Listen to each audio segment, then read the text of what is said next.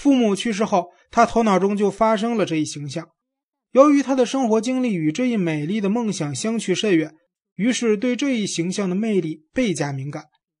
每当在电视中、在感伤的影片中看到薄情的少女紧紧地搂着遭遗弃的父亲，看到暮色苍茫中幸福人家的闪亮的窗户时，他不止一次地感到双眼被泪水打湿。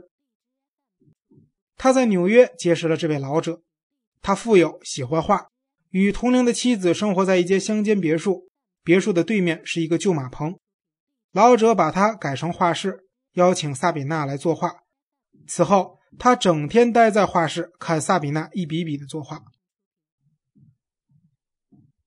此刻，三人正在一起用晚餐。老妇人称萨比娜为“我可爱的女儿”，但从表面看来，情况却恰恰相反。萨比娜坐在那里，好似一个在与膝上两个孩子玩耍的母亲。他们崇拜她，只要她想要什么，他们时刻准备听从她的吩咐。在步入老龄之际，他难道终于又找到了年幼时被夺去生命的父母吗？要不，虽终身未育，但此时他却拥有了自己的孩子。他清醒的知道，那不过是一种幻觉而已。这只不过是他在这对可爱的老人家中的一次短暂停留。老先生重病在身，如果他不在了，老妇人就会去加拿大儿子家中，萨比娜又会重新踏上背叛之路。在他心灵最深处，在不能承受的生命之轻中，不时奏响那首荒谬但感伤的歌曲，向人诉说。在两扇闪亮的窗户后，生活着一个幸福的人家。这首歌令他感动，但他对自己的这份感动并不当真。他十分清楚，这首歌只不过是一个美丽的谎言。在媚俗被当作谎言的情况下，媚俗必定处于非媚俗的境地。媚俗一旦失去其专横的权利，它就像人类的任何一个弱点一样令人心动，因为。我们中没有一个是超人，不可能完全摆脱媚俗。不管我们心中对他如何蔑视，媚俗总是人类境况的组成部分。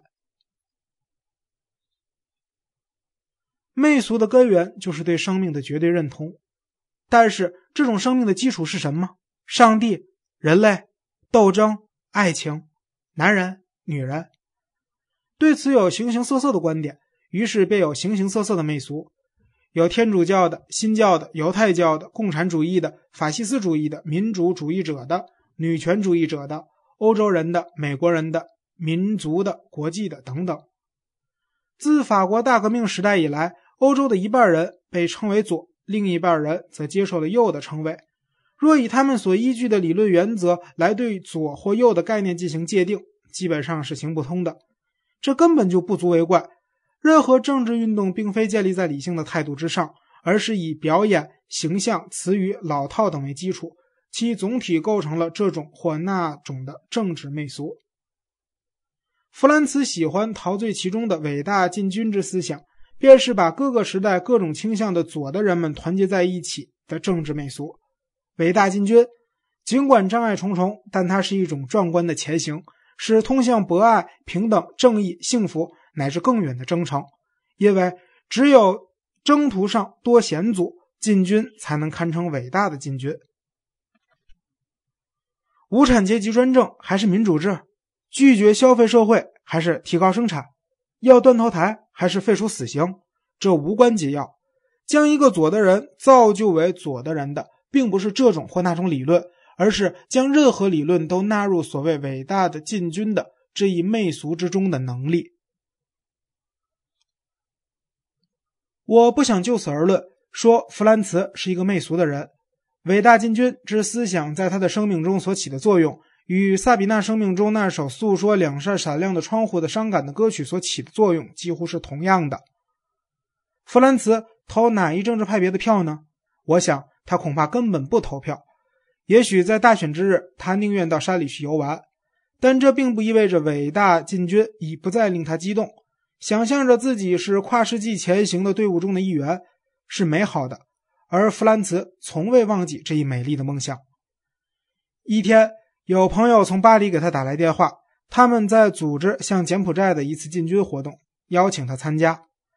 当时，柬埔寨内战刚刚结束，美国人的轰炸，当地人犯下的种种暴行，使得这个小国的人口减少了五分之一，最终又被沦为俄罗斯工具的邻国越南占领。在柬埔寨闹起了饥荒，多少人得不到救治而死去。国际医生组织曾多次要求允许其进入该国实施援助，均遭越南当局拒绝。于是，西方的一些伟大的知识分子决定组织向柬柬埔寨边境进军。他们想通过这一世人瞩目的伟大壮举，迫使对方同意医生进入这个被占领的国家。给弗兰茨打电话的朋友。以前曾与他在巴黎的大街上一起游行过。起初，弗兰茨对朋友的建议感到振奋，但是随后他的目光落在了女大学生身上。她正坐在对面的一把椅子上，时髦的大眼镜后面是显得更大的眼睛。弗兰茨觉得那双眼睛正在哀求他不要离开，于是他为不能参加向朋友表示歉意。可一挂上电话，他马上就后悔了。他满足了尘世间情人的愿望，却忽略了天堂之爱。难道柬埔寨和萨比娜的祖国不是有着相似的遭遇吗？一个被邻国占领的国家，一个被俄罗斯重拳击倒的国家。突然，他认为那个几近忘却的朋友是根据萨比娜的一个秘密信号给他打电话的。上天的创造物是全知全觉的。如果弗兰茨参加这次进军，萨比娜一定会看到的，会因此而高兴。他会因此而明白弗兰茨对他忠诚依旧。如果我坚持去柬埔寨，你会怪我吗？他问戴眼镜的女友。要是他一天不在他身边，女友都感到伤心。但他的要求，女友从不会拒绝。几天之后，弗兰茨出现在巴黎机场的一架大飞机上。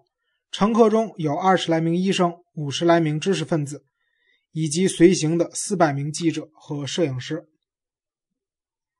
飞机降落在曼谷，医生、知识分子及记者一行四百七十人前往某一国际酒店。早已等候在酒店的一个大会议厅里的有另外一批医生、演员、歌手、文献学家，以及配备着笔记本、录音机、照相机和摄像机的另外几百名记者。大厅尽头有一个讲坛，一张长条桌，二十来名美国人端坐在上面，已开始主持会议。包括弗兰茨在内的法国知识分子觉得受到了冷落和侮辱。向柬埔寨进军原本是他们的主意，可眼下的美国人竟然当仁不让地把事情抓在自己手中，真让人钦佩。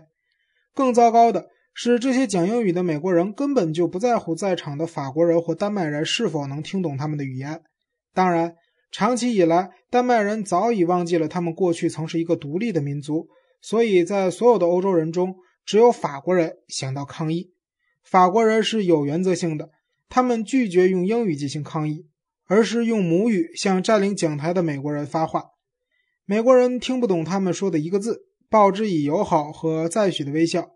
最后，法国人实在没有别的办法，只好用英语表达了自己的抗议。为什么在本次大会上只讲英语？这里还有法国人呢。美国人对如此奇怪的抗议异常惊讶，但他们还是微笑着同意所有的讲话都加以翻译。费尽周折，好不容易才找到一个议员，大会才得以进行下去。接下来的问题是，由于在听完用英语讲出的每一句话后，还要听议员的法语翻译，这使会议延长了一倍时间，确切说还不止一倍的时间。因为与会的所有法国人其实都懂英语，他们不断的打断议员的翻译，给他纠正错误，并就每个词与议员争论不休。一个美国女明星走上讲台，她的出现将会议推向高潮。又有一批摄影师及摄像师闯入会议厅为她拍照，她所发出的每个音都伴着照相摄像器材那清脆的机械声响。女明星谈到受尽苦难的儿童。谈到种种野蛮行径，从人权讲到安全，又讲到文明社会中传统价值遭受的种种威胁，个人的自由，还谈到卡特总统，说他对在柬埔寨所发生的一切痛心不已，说到最后已经泣不成声。这时，一个蓄着红棕色小胡子的法国年轻医生站起身来，大声发难：“我们是来拯救生命垂危的病人的，不是来为卡特总统歌颂功德的。”本次活动不应变为美国人进行宣传的马戏场。我们不是来抗议共产主义，而是来救治病人的。其他法国人纷纷声援小胡子医生，议员害怕了，不敢翻译他们的话。